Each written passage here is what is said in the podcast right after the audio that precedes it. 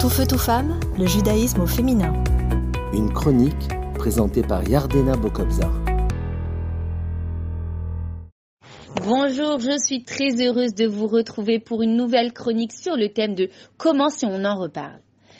Alors, confronté à une impasse, à une souffrance ou à une tristesse, l'homme se sent impuissant et s'immobilise.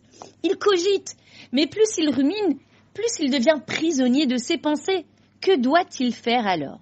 Cette question a été posée au rabbi de Lubavitch de New York. Et il a répondu en citant une de mes phrases préférées. Transforme la douleur en action et les larmes en progrès. Continue d'agir. La sortie de secours, c'est l'action. Car celle-ci, elle concrétise l'évolution. Mais il ne s'agit pas ici de n'importe quelle action. Il faut effectivement une action qui permettra à l'individu de dépasser l'impasse dans laquelle il se trouve. Le piège, c'est d'y réfléchir en s'apitoyant sur son sort. Il faut au préalable avoir quitté le problème. Pouvoir ensuite, pour pouvoir ensuite l'affronter. Mais comment traverser la douleur et la tristesse? Alors la douleur est décrite de façon très brève, en seulement cinq mots en hébreu dans la Torah. Il est écrit Et vint Abraham faire l'éloge et la pleura.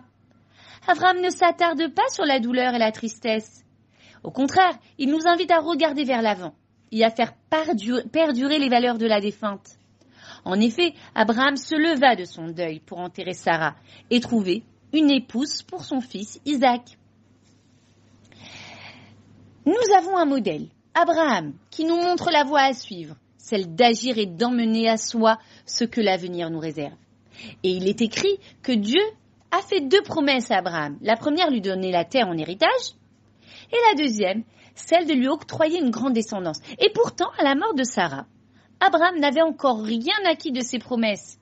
Et à ce moment-là, il ne se tourna pas vers Dieu en lui réclamant son Dieu, mais il choisit de se lever, d'entreprendre des actions qui prépareraient l'avenir à ses descendants. Et donc il se lève, il acquiert la caverne de Marpella située à Chevron pour la sépulture de Sarah. Et ça constitue le premier pas vers la réalisation de la promesse, celle de recevoir la terre en héritage.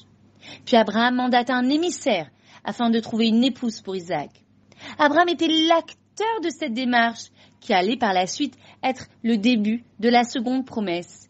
Ta descendance sera comme la poussière de la terre.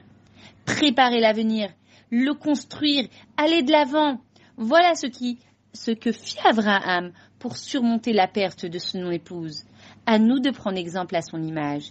Et donc nous constatons enfin qu'à travers l'engagement d'Abraham, que Sarah, sa défunte, continue de vivre à travers les actions de sa descendance. Et c'est la raison pour laquelle on appelle la vie de Sarah alors que celle-ci traite de son décès.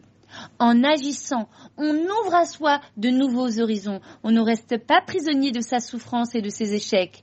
L'action nous propulse vers un avenir plus serein. À bientôt! Tout feu, tout femme, le judaïsme au féminin.